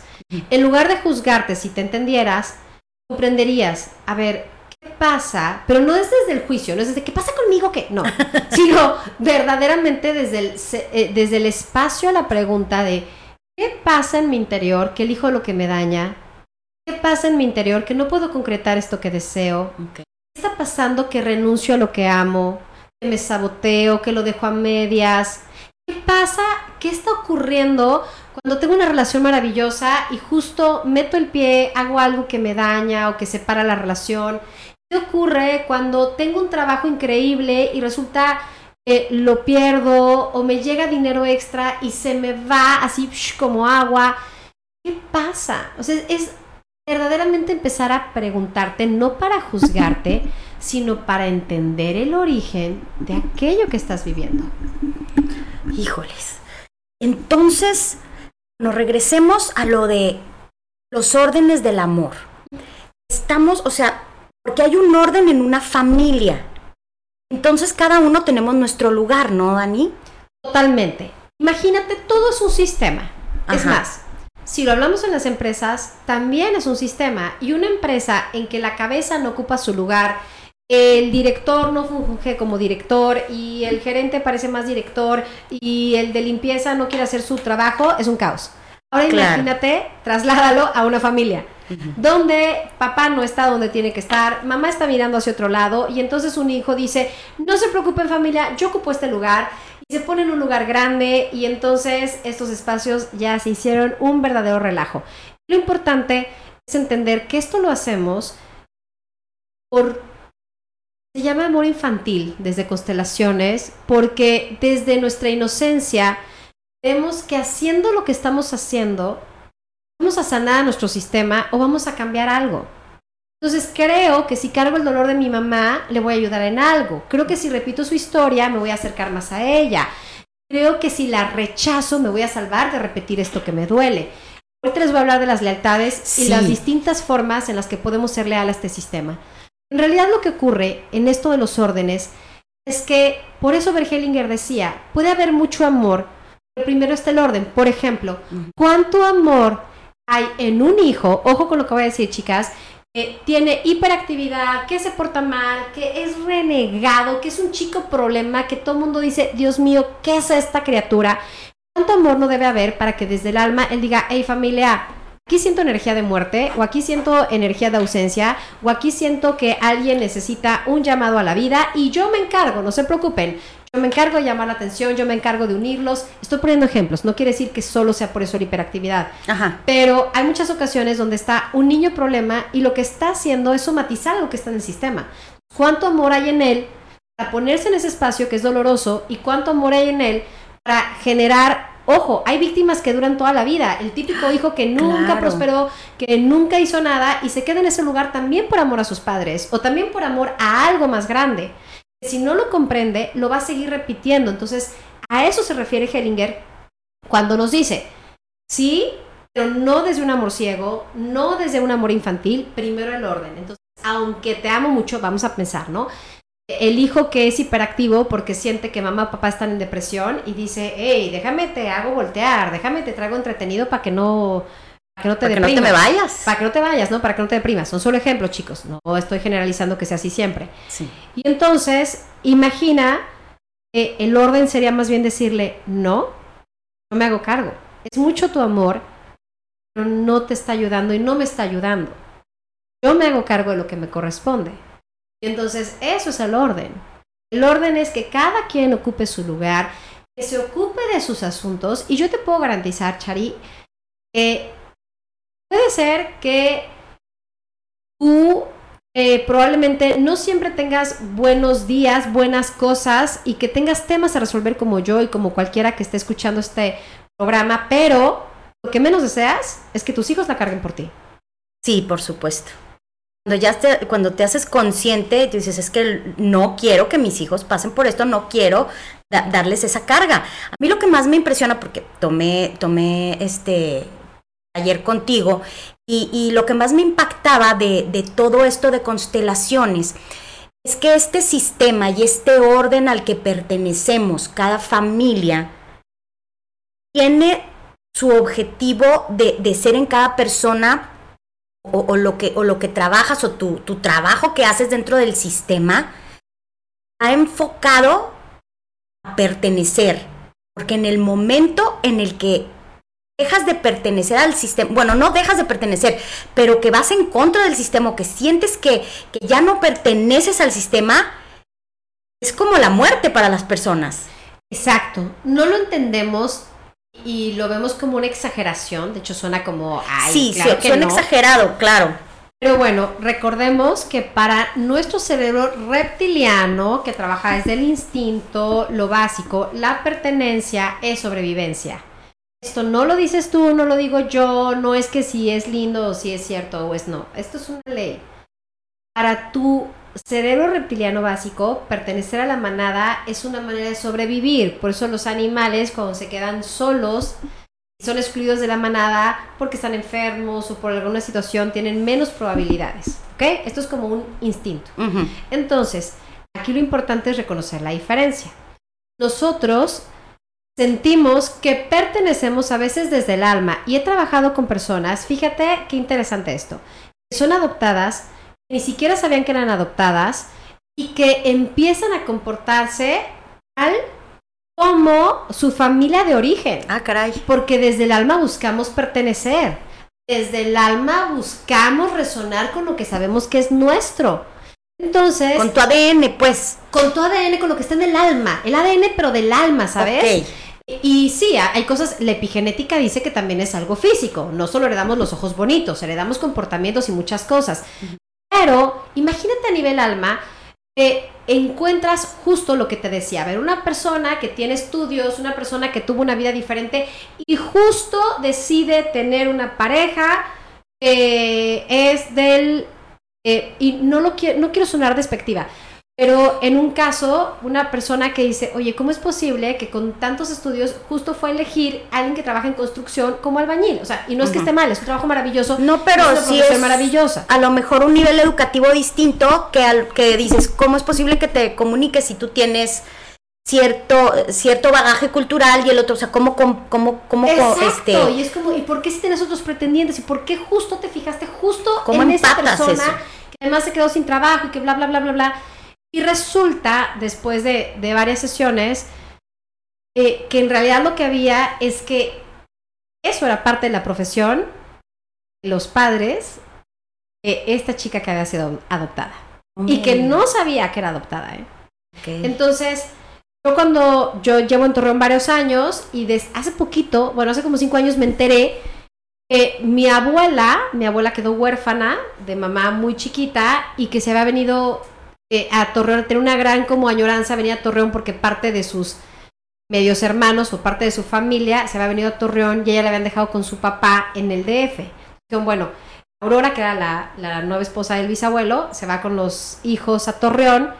Ella se quedó con su papá en el DF anhelando estar en Torreón. Yo me entero de esto muchos años después ya que yo estaba aquí. no es Y posible, yo decía, Dani. ¿cómo? ¿Y, y qué era el caso? ¿Y yo por qué estoy en Torreón? ¿Y cómo? ¿Y en qué momento? ¿Y la que tuvo que pasar en mi vida para estar aquí? Entonces, el alma sabe, Chari. ¿A qué voy con esto, chicos? Que cuando tú conoces tu origen, entiendes muchas de las decisiones y eso te refieres con pertenecer. Ajá. No es pertenecer de agradar, no es pertenecer de voy el domingo a la comida familiar, que también eso se da. Pertenecer de todos son abogados, yo también soy abogado. También, por supuesto, el tema es desde el alma resonar, vivir sus tragedias, vivir sus emociones. Perteneces cuando sientes que te acercas a ellos o incluso cuando estás en la lucha de algo. Ahorita hablo de eso. Pero pertenecer, fíjense qué importante es. Desde tu conciencia inocente es, me siento bueno cuando vivo de acuerdo a lo que se permite, se aprueba o se parece a lo que hace mi sistema familiar ya sea enfermarse, perder dinero, vivir infeliz o tener relaciones destructivas o ser un gran empresario, vivir feliz y tener relaciones hermosas. O sea, no hay un juicio de lo bueno y lo malo, sino es me siento cerca cuando hago lo que en mi sistema se conoce más. Y me siento malo y culpable cuando me alejo de lo que está permitido, visto, integrado en mi sistema, ya sea ser feliz, tener dinero, disfrutar la salud o tener una vida ligera o bien o ser un ladrón, como, sí, porque me acuerdo mucho de, que alguna vez este, daban un ejemplo de Bergelinger que decía, es que para un ladrón cuando, cuando estaban en, una cárcel, que creo que estaba eh, platicando con, un preso, pues es que lo, lo ideal o lo, lo, lo que se permitía en la familia de ese ladrón era robar, entonces a pesar de que estaba mal robar y de que él lo, lo, sentía como una culpa, al mismo tiempo sentía la culpa de no ser como su familia. Exacto. Y entonces robaba. Claro, eso tiene total sentido, porque eso es lo que quiero decir. O sea, para ti, desde tu mente inocente, es como, así como si tú, y eso es algo muy bonito cuando ves las emociones. Por ejemplo, si mides tú dices, bueno, yo creo que la verdad mi familia, siendo honesta, tuvo un nivel de felicidad entre 6 y 7, probablemente te des cuenta que cada vez que excedías ese nivel de felicidad, por decirlo como en términos sencillos, eh, saboteaste, renunciaste, te hiciste daño, elegiste lo complicado. Porque no quieres sobrepasar a tus papás. Porque dices, ay no, pobrecito, si ellos no tuvieron eso, yo, yo tampoco. Yo tampoco. ¿Sí? ¿Es así? Sí, no solo en lo material, sino también en lo emocional. Si en mi familia veo y percibo, no es solo lo que te dicen, es lo que tú percibiste, lo que integraste a niveles más profundos. Yo percibo que mamá vivió triste, si yo percibo que mamá vivió con frustración, tengo un nivel de felicidad como 6, yo cómo me voy a permitir el 9. Entonces, me siento culpable, si soy muy feliz, me siento culpable y vivo demasiado bien, si tengo una vida muy bonita y me las ingenio inconscientemente para elegir lo que me daña, para meterme el pie, para después de celebrar mi carro nuevo hermoso y lo chocar, para que justo estacionada se me embarre alguien, ¿sabes? O sea, ese tipo de cosas tiene que ver con conciencia familiar. Me, me pregunta Patti por acá, dice, entonces, ¿no existen las coincidencias? ¿Esa es la inconsciencia? dos preguntas que nos No siempre es desde la inconsciencia. De hecho, hay tres cosas importantes. Hay inconsciencia, hay no conciencia y hay conciencia. Entonces, fíjate, la inconsciencia es que no lo sé. No soy inconsciente mm. porque no lo sé. No sé qué me hace elegir lo que me daña. No sabía que en mi familia no se permitía tanta felicidad y entonces me la empecé a complicar justo cuando estaba empezando a ser feliz. La no conciencia es la no conciencia es hacer lo que te daña. Yo sé que este, por ejemplo, soy que soy alérgica a las fresas, pero ay, qué rico, se me antoja, me como una, es no conciencia. Es, yo sé que esta relación me hace daña, pero la sigo eligiendo, es no conciencia. ¿Me explico? Yo sé que este trabajo lo aborrezco, pero es lo único que puedo hacer en la vida, es no conciencia. O sea, es elegir lo que te sigue haciendo daño. La conciencia es lo que te permite reconocer y mirar. No creo que haya muchas como coincidencias porque todo lo vamos teniendo como en un guion. Vamos creando nuestra vida a través de nuestras elecciones, nuestros pensamientos. Por supuesto hay destino mayor y destino menor. No quiero que con esto tú pienses que puedes controlarlo todo no, y pues no. las reacciones de las demás personas y Yo creo que al contrario, no, yo me siento así como que pues, entonces no lo puedo controlar, o sea, ya que sea la vida, la vida me lleve y que que mi sistema haga conmigo lo que quiera. Creo que es un equilibrio porque cuando, eso es lo que normalmente hacemos, como que creemos que no lo podemos controlar y ahí se requiere mucha conciencia okay. para salir de la no conciencia y de la inconsciencia. Se requiere mucha conciencia, por ejemplo, me doy cuenta, vamos a pensar, hoy les puse un ejemplo muy sencillo, vengo de dar mi curso de milagros, entonces vengo de ahí. Y justo estábamos platicando en la mañana y les decía, a ver chicas, les voy a poner dos ejemplos mega sencillos pero que aplican a varias cosas en la vida. Yo ya había concluido y determinado que a mí no me gustaba correr. ¿Por qué? Porque no tenía los tenis adecuados, porque bla, bla, bla, etc. Entonces empecé a salir a caminar desde hace un mes y sentía a veces como mi cuerpo casi que me empujaba para correr y yo decía, no porque no me gusta correr, no porque no me gusta correr, estaba en la mente, no en la conciencia. Es distinto. Y entonces de pronto dije, ah, tu cuerpo te lo está pidiendo. Empecé a correr y sentí, bueno, ligereza, expansión. Dije, wow, ¿de cuánto me estaba limitando? Y la realidad es que me llevó a darme cuenta, en mi sistema hay mucha energía como de elegir lo pesado. Okay. Entonces, no solo era correr, era correr en ese lugar rico, era disfrutar la naturaleza, era como muchas cosas en las que cuando yo inconscientemente empiezo a sentir mucha ligereza, hago algo para elegir lo pesado Entonces, un, algo tan pequeño como correr 10 minutos, como sentir esa libertad, me hacía sentir como que me regresaba, no, no, no, no, no, porque acuérdate que estamos acostumbradas a la pesadez, estamos acostumbradas a que la vida sea como esfuerzo, ¿sabes? Como no tan ligera. Entonces, esas pequeñas decisiones hablan de mucho. Si tú te observas, la próxima vez que digas, a ver, ¿por qué estoy eligiendo esto? ¿Es mío? ¿Es de alguien más? Como quién estoy pensando, estoy siendo mi abuela, estoy siendo mi mamá, estoy siendo mi tía, y yo qué realmente quiero. Esa es una manera de empezar a trabajar con el sistema. De, de, empezar a elegir diferente y entender que lo haces por amor. Entender que sí se puede, entender que ellos te dan su bendición para decir, Ari, no nos sirve que repitas nuestro patrón, ni, ni, nos sirve que repitas nuestra historia. Nos hace muy feliz que tú empieces a crear algo diferente. No necesitamos la versión número 24 de la misma historia, ¿sabes? Sí, claro. Y luego también hay muchos que no solamente no repiten, sino que al contrario, te vas del otro lado, así como que, ah, tú no pudiste hacer esto, pues yo sí. ¿Sí me explicó? Sí, pero tampoco eres muy libre, ¿no? Sí, no, definitivamente. Porque, déjenme platicarles. Hablando de esto, hay una manera en la que es yo como tú, y, y, soy leal cuando repito tal cual esto, entonces no puedo tener tanta ligereza y no hago lo que me lleva a la ligereza y yo como tú vivo con pesadez, o yo como tú vivo con tristeza, o yo como tú pierdo el dinero, etcétera, ¿no? Para eso vale la pena conocer un poco de información de nuestro árbol, como para entender los patrones, ¿no? Platicaba con una persona hace tiempo que tenía como mucho miedo de no encontrar a la pareja adecuada. Digo, mira, es una persona que tiene mucha comodidad financiera. Entonces yo le decía, a ver, ¿tú tienes miedo de no tener mañana para la renta? No. ¿Tienes miedo de no poder pagar un viaje? No, cero. ¿Ok? Entonces reconoce que tienes mucho miedo de esto porque en tu sistema hay mucha soledad. En tu sistema, algo que se repite son mujeres sin pareja. Entonces, claro que son tus temas y por eso te da pánico. Lo otro que tienes muy resuelto ni siquiera lo volteas a ver, no te quita el sueño. Si le logras dar menos significado a eso que te asusta, lo ves solo como un programa, va a ser mucho más fácil liberar. Para eso vale la pena tener la información de nuestro sistema, para decir, ah, ya cacho, este es un patrón. Oye, fíjate cómo me ha tocado trabajar con personas que, oye, van tres generaciones que tienen una quiebra económica súper fuerte cuando llegan a los X, edad, ¿no? Entonces, ah, ya entiendo, es un patrón. Eso es yo como tú, ¿ok? Sí. El yo en lugar de ti es justo la necesidad de hacer todo lo contrario, donde tú crees que estás siendo libre, pero no estás siendo libre porque te estás defendiendo de algo. No tienes paz, estás luchando contra eso. Y hasta que te tuvieras que rendir, me explico, como decir, ya, me rindo ante esto, lo acepto, le doy un lugar en mi corazón.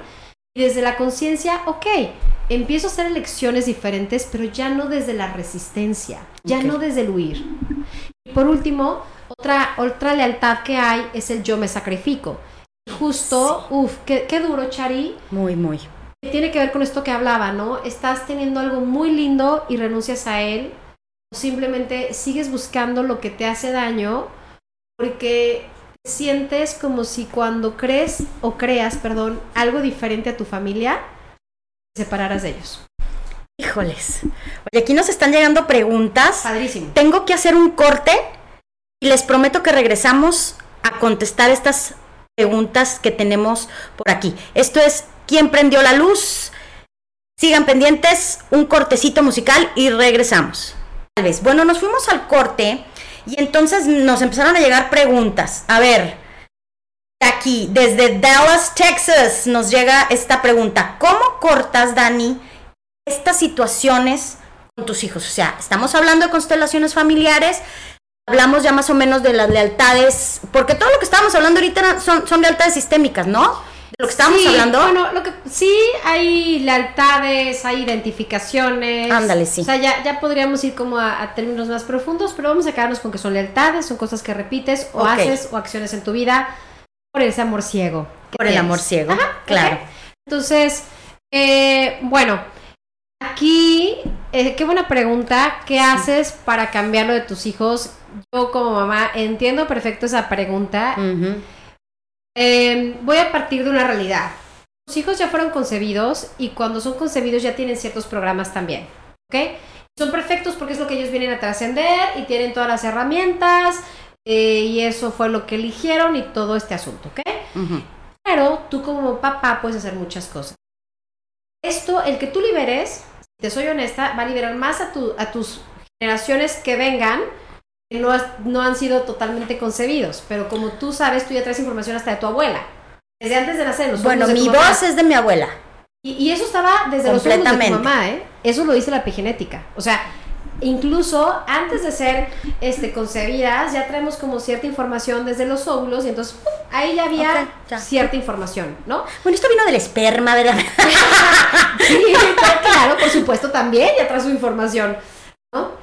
Entonces, yo te diría, como mamá, hay que ponernos como en el amor. Cuando tú liberas mucho las cosas, ayudas a que ellos cambien sus pensamientos. Entonces, sí, claro, ya fueron concebidos con ciertos patrones y va a haber cosas que van a tener que trascender y que vivir. No te preocupes de eso, reconoce su grandeza, su fortaleza. Una mamá que ve a sus hijos con su grandeza les ayuda mucho más que una mamá que está asustada. Velos con su grandeza y lo que tú puedes hacer es trabajar tus propios patrones, tú empezar a hacer cambios en tu vida y créeme que los niños perciben ese cambio de energía en ti y por imitación y por amor dicen, ay, como que esto se permite en el sistema. Algo que yo he trabajado es mucho como el poner límites y ya no permitir abuso. Me explico, abuso en mis relaciones, abuso, abuso en todo. Y casualmente mi hijo siempre le tocaba el niñito molestón, digo, con todo respeto, amo a todos los niños, ya sé que son... No, pero sí hay pero- unos que como friegan. No se crean. Y luego me decían, oye, Dani, es que es bien lindo y es no sé qué. Y digo, también es molestón, ¿eh? No crean, van a decir los que lo conocen, ah, Sebastián también es travieso. Bueno, sí, pero Sí, no vivan es- con él, vivan con él. Sí, es también como, pero le tocaba mucho esto y entonces dije, ay, está repitiendo tanto, tanto mi historia en, en perderse por ayudar. Me decía, "Dani, mamá, es que hice un trabajo y ya me lo rayaron todo. Y en Ay, fin, sí. y ahorita, justo lo que él solito hizo en, en una clase que está teniendo, él solito me dijo, mamá, es que hay que poner límites. Y él fue y habló con la maestra y dijo, esto, yo le, le di una ayuda, le dije, oye maestra, fíjate que está pasando esto. Y después él fue y habló con las personas que tenía que hablar, hizo los cambios. Esto fue porque lo empezó a ver en mí. Hubiera podido hablarle mil veces de amor, pon límites, no permitas esto, ta, ta, ta. Y si mi energía seguía conectada con el abuso y yo no lo cambiaba en mí, era imposible por mucho que yo constelara, él dejara de hacerlo. Entonces, uno, trabaja en tú cambiarlo en ti, resuena de manera diferente y eso es tesoro, tesoro de verdad para los hijos. Esa es una. Dos, eh, decían por ahí también, bueno, tú dime las preguntas. ¿Qué diferencia hay entre constelaciones a ir con un psicólogo a terapia? La verdad es que yo creo que cada uno tiene su función y es maravillosa. ¿eh? Yo no soy de los terapeutas que, que se pelea con los psicólogos. Creo que al contrario, cada uno tiene su No, lugar. yo y tengo muchos psicólogos que ya está- que, que utilizan, o sea, que se pusieron a estudiar constelaciones Claro. para tener eso como herramienta. ¿Qué sucede? Es una herramienta, como tú bien dices, Chari, valiosísima. Y que muchas veces lo que hace es que lo que descubres en una constelación te ahorra aproximadamente como unas cinco terapias. O sea, entre cuatro y cinco terapias. Sí, es que yo Porque he visto que es un- accedes al inconsciente de una manera muy un práctica. Sí. Pero eh, creo que es de acuerdo a lo que necesitas. Tampoco voy a... Sí, hay momentos que con una constelación te cambia la vida. Hay cosas que se resuelven. Hay cosas que accionan tanto cambio en ti. Ojo, ¿eh? Tú constelas y los frutos de una constelación se siguen viendo hasta nueve meses. Por ahí te va, porque eso me preguntaban también. ¿Cuándo es buen tiempo? cu- ¿Cuánto tiempo se debe dejar de, de constelación en constelación? Eh, eh, este, o sea, si constelo hoy, eh, hasta- los resultados dicen se puede ver hasta dentro de nueve meses. Entonces es mejor no constelar en nueve meses o se pueden hacer otras No, yo creo que constelaciones. depende mucho la situación. Ah, creo ok. que no hay que abusar de la herramienta porque pierde el poder. Esto lo dice mucho también Joan Garriga. O sea, se habla como de que mínimo 30 días no consteles. O sea, en 30 Ah, días ok. no. Son movimientos tan profundos y tan del alma.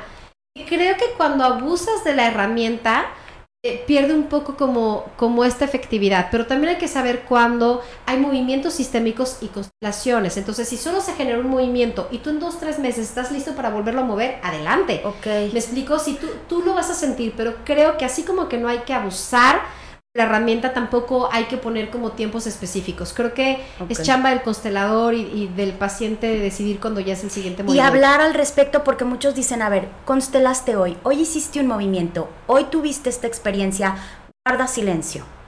Y no Sí. cuentes lo que... Bueno, obviamente nunca jamás se cuenta lo que pasa en una constelación porque hay otras personas y tú respetas absolutamente la historia de las otras personas con quienes estuviste constelando porque obviamente se tratan temas este, y, y se abre la gente, se abren las personas con las que constelas. Vas a ser sumamente prudente y discreto. Pero tú contar tus cosas, contar tus cosas, bueno, se recomienda que en 30 días no hables de nada del proceso porque se está germinando como una semillita en el alma, el, efecto. Pero además también, ojo, porque luego imagínate que yo constelé, me cayó el super 20 y digo, amiga, ¿qué crees? Ya entendí por qué hacía esto. Fíjate que resulta que es porque lo hacía por amor a la abuela que también perdió las tierras y ta, ta, ta. Y entonces estoy súper contenta porque ya tengo la bendición de mis ancestros para hacerlo diferente y entonces empezar a crear y recibir todo. Y tú me dices, ay, sale al caso y me bajaste ya todo lo que yo aprendí. Entonces, yo creo que no solo son los 30 días que se recomienda, sino también a quién se lo vas a contar y cuál es el objetivo de compartirlo. ¿Por qué lo compartes? Exacto, Sí. o sea, como, ¿por qué? compártelo ¿Qué con alguien que realmente va a haber una conexión o va a sumar, pero es el alma, no, no se comparte con cualquiera. Muy bien, Dani. Entonces dice aquí, este, también me preguntan, ¿se trata de aprender a soltar cuando eres consciente de que no puedes tener el control sobre algo y debes aceptarlo? ¿Son apegos? Yo creo que, mira, lo que percibo un poco en, en la pregunta es como en estos temas en que no está en tus manos cambiar algo, por ejemplo, la aceptación de un dolor muy grande, de una muerte injusta, de un asesinato, de abusos, o sea, hay, hay temas súper fuertes en los que no es que los sueltes desde la indiferencia, sino que reconoces que eso es de los grandes, tus ancestros, que, que en tu pequeño lugar dices, esto es demasiado, yo no lo puedo llevar por ti. Hoy me doy cuenta que te amo demasiado, pero no puedo llevar tu sufrimiento. Por amor y reconociendo tu grandeza te lo devuelvo. Es un acto de honor, es un acto de honrar al otro en su grandeza y decirle, en mi inocencia pensé que podía ayudarte con esto, lo suelto con amor, o suelto tu destino aunque me duela, suelto esto que no es mío y entonces me voy con tu bendición a hacer lo mío. Es un acto de amor. Sí, claro, porque ahorita a- aquí nos, nos sigue preguntando, entonces es incorrecto buscar algo en tu vida que te gusta y que se repite en tu familia hacia atrás y en esa búsqueda no logras tenerlo y eso te genera sufrimiento.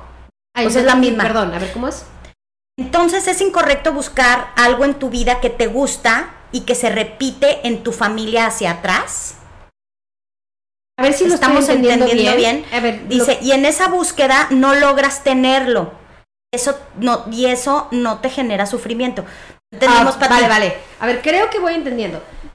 Es algo que quieres, que lo has intentado, que tu familia lo ha intentado, pero no se ha logrado. Si esa es la pregunta, si no Ajá. ahorita que nos, que nos diga Pati qué onda. Si eso fuera, es tú tienes derecho a buscar lo que tú quieras en tu vida, lo que te haga feliz. Si es algo que no se ha logrado en tu sistema, vale la pena trabajar las lealtades, que eso es algo importante. Una constelación puede abrirte el panorama y sí, en efecto hay cosas que cambian casi inmediatamente. Parece una solución mágica. Lo que hiciste es mover tu imagen interna, mover el inconsciente y acceder a nuevas posibilidades. Pero el punto es que también es en el día a día, en, esta conciencia del día a día en el que elijo y me acerco. Entonces, recomendaría no solo conformarte con eso, sino trabajarlo, ya sea constelar y ver qué no estoy pudiendo recibir para que puedas ponerte en paz y sentirte buena cuando lo recibes y lo logras. Para que salgas de la culpa sistémica, que chicos, dicho sea de paso, la culpa sistémica es de lo que más nos atora en la vida. Ahí está la culpa, dice. es, algo que se ha logrado antes en su vida no. Es algo que han logrado generaciones anteriores y en su vida no. En su vida no, habría que ver lealtad de quién. A veces lo lograron cinco miembros, pero uno no y quedó excluido. Y a veces estamos identificados o con una lealtad con ese excluido, llevando el destino difícil de algún ancestro o lo reprimimos. Por ejemplo, vamos a pensar en una familia que hubo un secuestro ante alguien que tuvo mucho dinero y se queda ahora la información de que el dinero genera problemas. Claro. Puede haber mil cosas, por eso sí vale la pena hacer como una terapia sistémica, una constelación y de ahí tomar las decisiones acerca de a dónde le damos, ¿no? ¿Qué se requiere hacer? Qué barbaridad, se nos fue como agua el programa, ya estamos acabando. Dani, ¿dónde te pueden encontrar? Porque dicen que quieren, que quieren constelar contigo. ¿Se puede, pu- ¿Puedes hacer constelaciones en línea? Sí puedo hacer constelaciones en línea, tengo, tengo pacientes incluso de otros países y todo, y, y lo compartimos padrísimo. Podemos hacer constelaciones en línea, no siempre se requiere una constelación. Yo hablo y les digo, esto es un enredo sistémico o esto es una identificación, entonces me platican un poquito y yo con mucho gusto les, les digo qué se requiere, si es constelación o qué trabajo hay que hacer como para salir del enredo. Y por supuesto aquí en Torreón, fíjate que estoy casi quitando todo lo presencial, pero me lo quedé por hobby. Entonces lo estoy haciendo como muy pequeñito en casa, como porque sí, porque me gusta, con esta energía rica. y, y voy a tener a finales de junio, voy a tener constelaciones aquí en Torreón y también pueden ser en línea. Ah, qué padre, muy bien. ¿Dónde te encuentran? ¿Dónde me encuentran? Este, eh, tengo en Instagram Novoa S. Daniela, en página pública de Facebook Daniela Novoa. Em, y tengo también YouTube y tengo Spotify que se llama Vida Plena con Daniela Novoa y está ahí muy, muy fácil de contar. Sí, pues hay tu página de Instagram también. Sí, todo. Padrísimo y siempre estamos al pendiente de todo lo que vayas haciendo. Dice, nada más la última pregunta. ¿Epigenética es aquella que dice que genética no es destino? No estoy segura, la verdad no quisiera contestar con un sí o con un no, pero la epigenética es justo el estudio de cómo la información que tenemos genéticamente nos predispone a ciertas conductas. Y sí, ellos hablan mucho como de que no es coincidencia y no tiene que ver con que siempre tiene que ser nuestro destino, ¿no? Yo creo que es nada más estudiarlo para poder, si lo eliges, transformarlo. No quisiera dar una respuesta así porque no tengo la información de esa frase y capaz de que digo algo inadecuado. No, Dani, gracias por haber venido a prendernos la luz en, en este en este tema de constelaciones. Ojalá que puedas venir más adelante a, a, platicarnos de ángeles, a platicarnos de Reiki, a platicarnos de curso de milagros. Hay tantas cosas en las cuales tú nos has venido a prender la luz. Te agradezco muchísimo que hayas estado aquí. ¿Qué quieres decirles al final a todas estas personas al que final, nos oyen? Quiero darte las gracias. Creo que solo me tocó sobre el, el medio como para, para esto que dices y gracias por estar al servicio de, de esta luz y gracias por estar al servicio de esta conciencia que se está necesitando. Eh, si quieren más, hay muchas maneras de contactarnos, vean todo, todo lo que hay. Creo que si escuchaste este programa y estás escuchando y sintonizándote con Chari, no es casualidad. Sé que estás en busca de algo más. Claro que sí.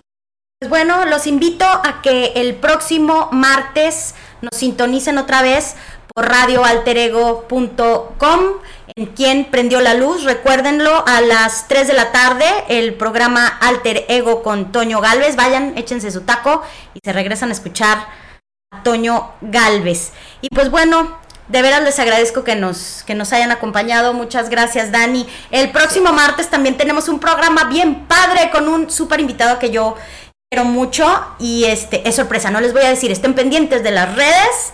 Y pues, a ver, dice Analu, consulta personal. Sí, hermana, ahorita le preguntamos todo. Ustedes láncense a, su, a las redes de Dani Novoa y ahí van a, ahí la pueden contactar y, y, y, este y entonces ya pueden ver si consulta personal, si con constelación, Todo, si tengo una masterclass gratuita el miércoles increíble.